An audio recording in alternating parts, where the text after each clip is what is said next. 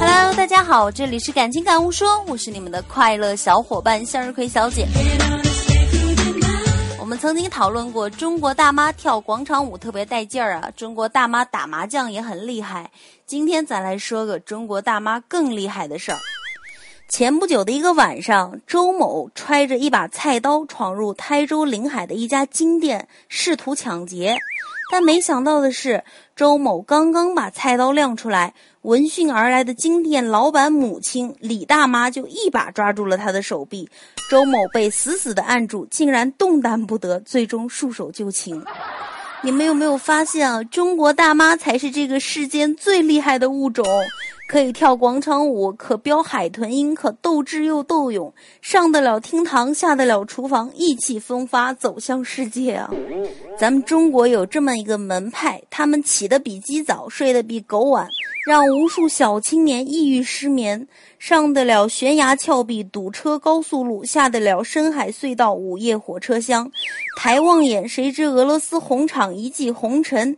莫垂泪，岂是小？广场舞动夕阳红，暴走的大妈为他们点赞鼓掌。哎，小伙伴们，你们听说了吗？今年国庆阅兵啊，准备有一个新进的这个仪仗队，就是中国大妈。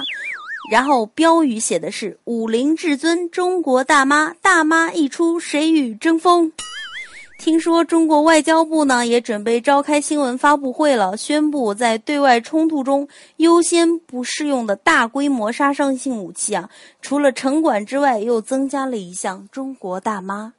外交部发言人给出的理由是：我们独树一帜，我们自成一派，我们是广场舞大妈，更是勇敢无畏的大大女汉子。正是这群中国大妈的宣言，深深打动了咱们的外交部部长啊，所以。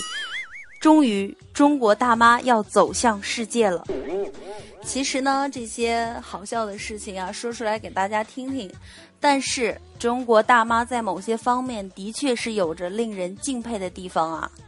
其实很多时候呢，我们希望自己的妈妈也能够如此的坚强，在我们不在身边的时候，可以独挡一方。